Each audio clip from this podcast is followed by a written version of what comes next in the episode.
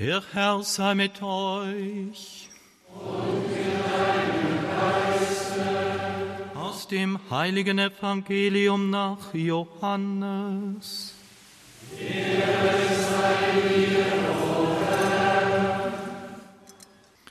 Es war vor dem Pascha-Fest. Jesus wusste, dass seine Stunde gekommen war, um aus dieser Welt zum Vater hinüberzugehen da er die Seinen, die in der Welt waren, liebte, erwies er ihnen seine Liebe bis zur Vollendung. Es fand ein Mahl statt, und der Teufel hatte Judas, dem Sohn des Simon Iskariot, schon ins Herz gegeben, ihn zu verraten und auszuliefern. Jesus, der wusste, dass ihm der Vater alles in die Hand gegeben hatte und dass er von Gott gekommen war und zu Gott zurückkehrte, stand vom Mahl auf, legte sein Gewand ab und umgürtete sich mit einem Leinentuch. Dann goss er Wasser in eine Schüssel und begann den Jüngern die Füße zu waschen und mit dem Leinentuch abzutrocknen, mit dem er umgürtet war. Als er zu Simon Petrus kam, sagte dieser zu ihm, Du Herr, willst mir die Füße waschen? Jesus antwortete ihm, was ich tue, verstehst du jetzt noch nicht, doch später wirst du es begreifen. Petrus entgegnete ihm, Niemals sollst du mir die Füße waschen. Jesus erwiderte ihm, Wenn ich dich nicht wasche, hast du keinen Anteil an mir. Da sagte Simon Petrus zu ihm, Herr, dann nicht nur meine Füße, sondern auch die Hände und das Haupt. Jesus sagte zu ihm, Wer vom Bad kommt, ist ganz rein und braucht sich nur noch die Füße zu waschen. Auch ihr seid rein, aber nicht alle. Er wusste nämlich, wer ihn verraten würde. Darum sagte ihr, ihr seid nicht alle rein. Als er ihnen die Füße gewaschen, sein Gewand wieder angelegt und Platz genommen hatte, sagte er zu ihnen, Begreift ihr, was ich an euch getan habe? Ihr sagt zu mir Meister und Herr, und ihr nennt mich mit Recht so, denn ich bin es. Wenn nun ich, der Herr und Meister, euch die Füße gewaschen habe, dann müsst auch ihr einander die Füße waschen. Ich habe euch ein Beispiel gegeben, damit auch ihr so handelt, wie ich an euch gehandelt habe.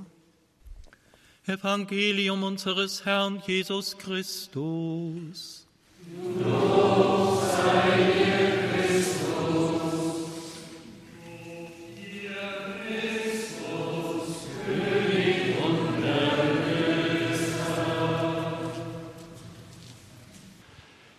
Schwestern und Brüder,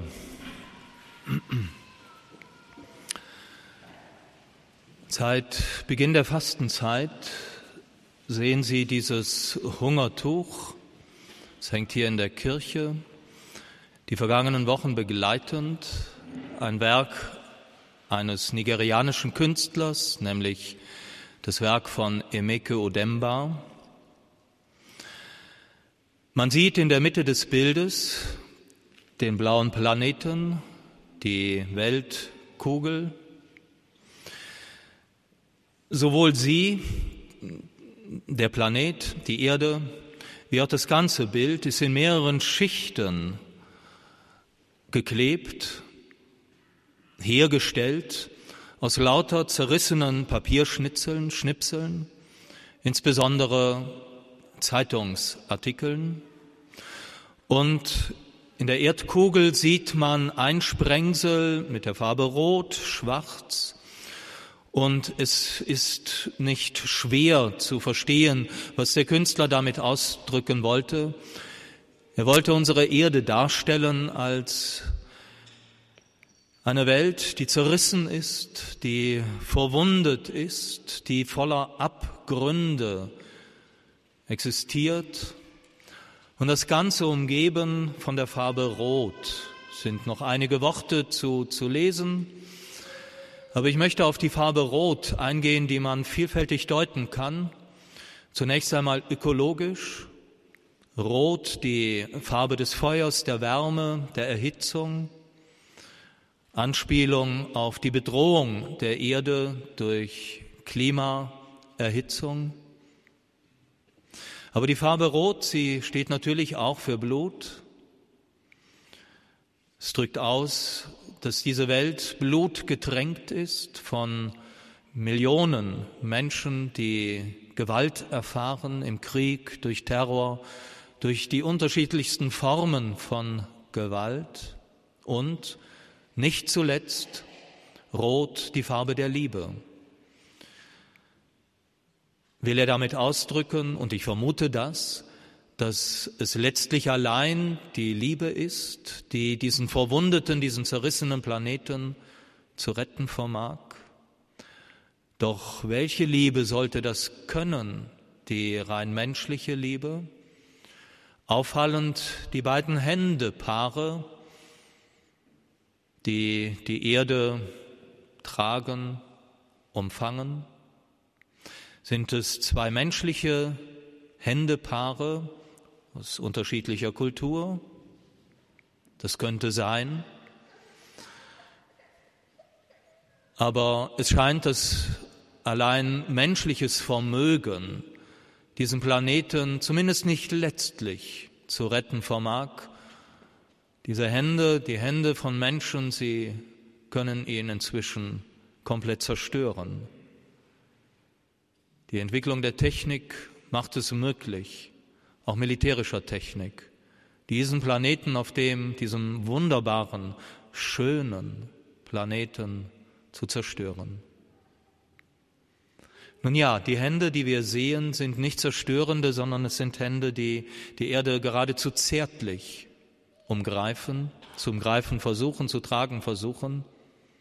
Könnte es sein, dass es nicht zwei menschliche Hände sind, sondern dass die, das Händepaar, das von oben kommt, dass es die Hände Gottes sind? Gibt ein wunderbares Bild eines der frühen Kirchenväter, des heiligen Irenäus von Lyon, der einmal gesagt, dass diese beiden Hände, mit denen der Vater die Welt umfängt, in die Welt hinein wirkt, dass es die Hand des Sohnes ist, der Mensch geworden ist, einer von uns, der diese Welt anders gemacht hat, allein dadurch, dass er geboren wurde, gelebt hat auf diesem unserem Planeten und die andere Hand, der Heilige Geist, mit dem er die Sendung Jesu fortsetzt in die Zeit der Kirche hinein. Könnte es also sein, dass hier der Künstler, die Deutung oder jede Deutung liegt im Auge des Betrachters. Ich kenne selber keine Beschreibung. Wir haben eine Beschreibung, aber äh, meines Wissens stammt sie nicht vom Künstler selbst, aber da bin ich nicht ganz sicher. Könnte es nicht sein, dass er eben göttliche und menschliche Hände malt, um deutlich zu machen, nur im Zusammenwirken von Gott und Mensch, Schöpfer und Geschöpf, kann diese Erde geheilt werden. Ich möchte es einfach einmal in diesem Sinn deuten und einen Zusammenhang herstellen zu den gehörten Lesungstexten. Denn das, was wir in diesen drei österlichen Tagen feiern, das ist ja in der Tat das, was Gott unternommen hat, um diese unsere Welt zu heilen, von ihren Wunden, von ihrer Zerrissenheit zu heilen. Wir alle wissen, noch lange nicht vollendet, aber wir glauben, dass es begonnen hat und dass Gott noch einmal es mit uns zusammen vollenden will, mit uns zusammen, nicht alleine, mit dem Menschen zusammen. Und genau das feiern wir und wir feiern es in Ereignissen, von denen wir glauben und überzeugt sind, dass sie, äh, dass es geschichtliche Ereignisse sind. Und wir feiern es in Zeichen, von denen wir ebenfalls glauben, dass sie das, was ein für allemal geschehen ist, immer wieder neu gegenwärtig wird. Heute und dass in diesen Ereignissen, die in Zeichen sakramental gegenwärtig wird, auch Zukunft gestaltet wird. Also Vergangenheit, Gegenwart und Zukunft in diesen Zeichen gegenwärtig. Und das möchte ich einmal versuchen durchzuspielen anhand der Lesungstexte, die wir gerade gehört haben. Beginnen wir mit der alttestamentlichen Lesung. Man sieht hier auf dem Bild ein jüdisches Passjamal. Die Jüngsten, die die Frage stellen, vielleicht in diesem Augenblick oder sie ist schon gestellt, um die Pascha Haggadah zu erzählen, was unterscheidet diese Nacht von allen anderen Nächten? Der Jüngste fragt es. Und es wird dann erzählt, was wir gerade in der ersten Lesung gehört haben. Jeder gläubige Jude, der dieses Fest, dieses höchste Fest im Judentum bis zum heutigen Tag feiert, er weiß, ich muss es so feiern und ich feiere es so, als würde ich zu denen gehören, die damals aus Ägypten herausgeführt worden sind in die Freiheit. Das, was damals war, ist heute. Der Gott, der zu Mose gesagt hat, ich habe das Klagen deines und das Klagen meines Volkes gehört. Ich habe auf sein Leid geschaut. Er schaut in jedem Pascha-Fest auf dieses jüdische Volk, das heute lebt. Es schaut, ihr schaut auf mich. Ihr führt mich und mein Volk in die Freiheit heraus aus diesen verschiedenen Sklavereien, von der die Erde voll ist. Ihr führt mich in eine gute Zukunft. Es ist ein Sakrament des alten Bundes, so haben es auch christliche Schriftsteller, Thomas von Aquin beispielsweise, bezeichnet. Es ist ein alttestamentliches Sakrament, das unzähligen Millionen von Juden geholfen hat, sie gestärkt hat, in den Fairnissen ihres Lebens, in den Verfolgungen, in den Progromen bis hin zum Holocaust. Kraft und Vertrauen zu finden in diesem Gott, der es damals getan hat und immer wieder neu tut. Wenn Sie Psalmen betend, betend, nicht alle, aber in die Gastkammer gegangen sind Sakrament, Ereignisse, die geschehen sind und gegenwärtig gesetzt werden in, im Passiomal. Das zweite Bild zeigt das Evangelium, die Fußwaschung. Auch dies ein Zeichen. Im Mittelalter wurde auch die Fußwaschung unter die Sakramente gezählt war da nicht mehr Teil der sieben Sakramente, es gab, gab noch viele andere. Aber man wusste, das ist eine Geste, die etwas zeichenhaft ausdrückt, was heute gültig ist. Diese Geste der Fußwaschung, sie fasst das ganze Leben Jesu zusammen. Er ist eben nicht gekommen, sich bedienen zu lassen, den Macker, den Herrn, den Herrscher zu markieren, sondern ich bin gekommen, nicht mich bedienen zu lassen, Sie alle kennen dieses Wort, sondern um zu dienen und mein Leben hinzugeben für die vielen. In dieser Geste noch einmal, wie gesagt, zusammengefasst. Und wenn er dann sagt, ihr, meine Freunde, die ihr um die ersten Plätze ständig rangelt, das ja mitbekommen, wer der Erste, der Beste, der Schönste, der Tollste ist und die ersten Plätze haben kann und möchte, alles mitbekommen. Wenn er ihnen sagt, wenn ich, euer Herr und Meister, euch die Füße wasche, dann müsst auch ihr das einander tun. Dann ist das ein Zeichen, ein Sakrament, das uns als Kirche, mich, den Papst, die Bischöfe, alle Kleriker, alle Frauen und Männer in der Kirche, die irgendwo ein Leitungsamt ausüben, immer wieder in eine echte Gewissenserforschung führen muss.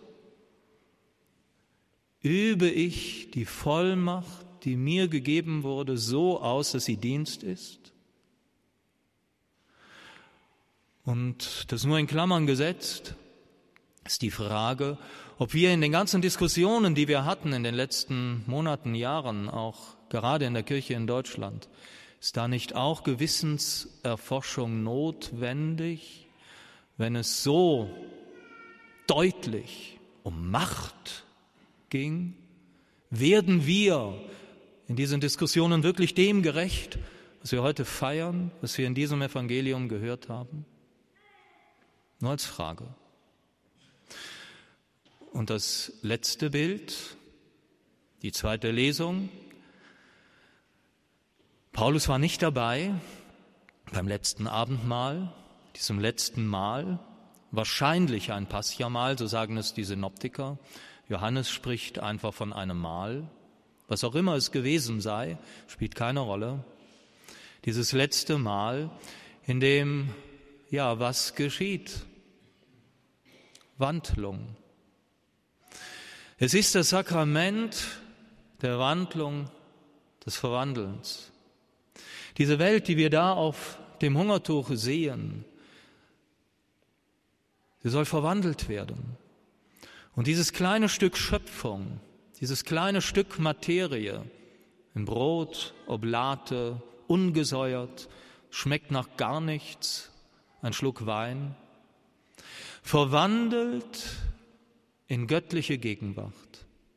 Die Schöpfung, die sich bekleidet hier in diesem Sakrament mit der Gegenwart des menschgewordenen Gottes, Jesus Christus. Dieses Zeichen, das mir geschenkt wird, indem er sich mir schenkt. Es ist mehr als einfach nur Brot teilen, es ist zu wenig. Das auch, aber es ist zu wenig. Liebe möchte sich mitteilen und zwar sich selbst und nicht etwas. Er, der sich mitteilt, mir schenkt, zur Speise gibt in diesem Sakrament und damit mich verwandeln will. Liebe Schwestern und Brüder, das muss ich mir, ich Bodo Windolf, mir immer wieder neu sagen und es ist mir immer wieder sehr und auch schmerzhaft bewusst. Wenn du die heilige Kommunion empfängst, machst du es halt einfach so, so, ja, macht man jetzt und bin mit den Gedanken vollkommen woanders, ja, ich bin schwach, wir sind schwach. Aber es sich immer wieder neu vergegenwärtigen, dass die Liebe selbst sich mir mitteilt, mir innerlich wird, zu mir kommt, mein Innerstes erfüllen, mein Innerstes verwandeln möchte. Liebe Schwestern und Brüder, nur wenn wir so zur Kommunion, das werden wir nicht immer schaffen, aber wenn wir prinzipiell in dieser Bereitschaft die heilige Kommunion, den eucharistischen Herrn empfangen, empfangen wir ihn wirklich. Sonst haben wir ihn nicht empfangen, dann haben wir die Hostie geschluckt und es passiert nichts.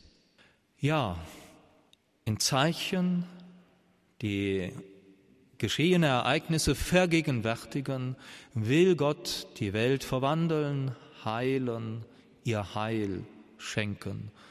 Liebe Schwestern und Brüder, wenn wir jetzt eingeladen sind, nachher zum Tisch des Herrn zu treten, dann wollen wir ihn bitten, ja Herr, hilf mir, dass ich mich wirklich verwandeln lasse von dieser Liebe hier rot dargestellt, von dieser Liebe, die mich und die Menschen um mich herum und diese Welt ein Stück weit zum Guten, zum Schönen verändern, heilen und verwandeln kann. Amen.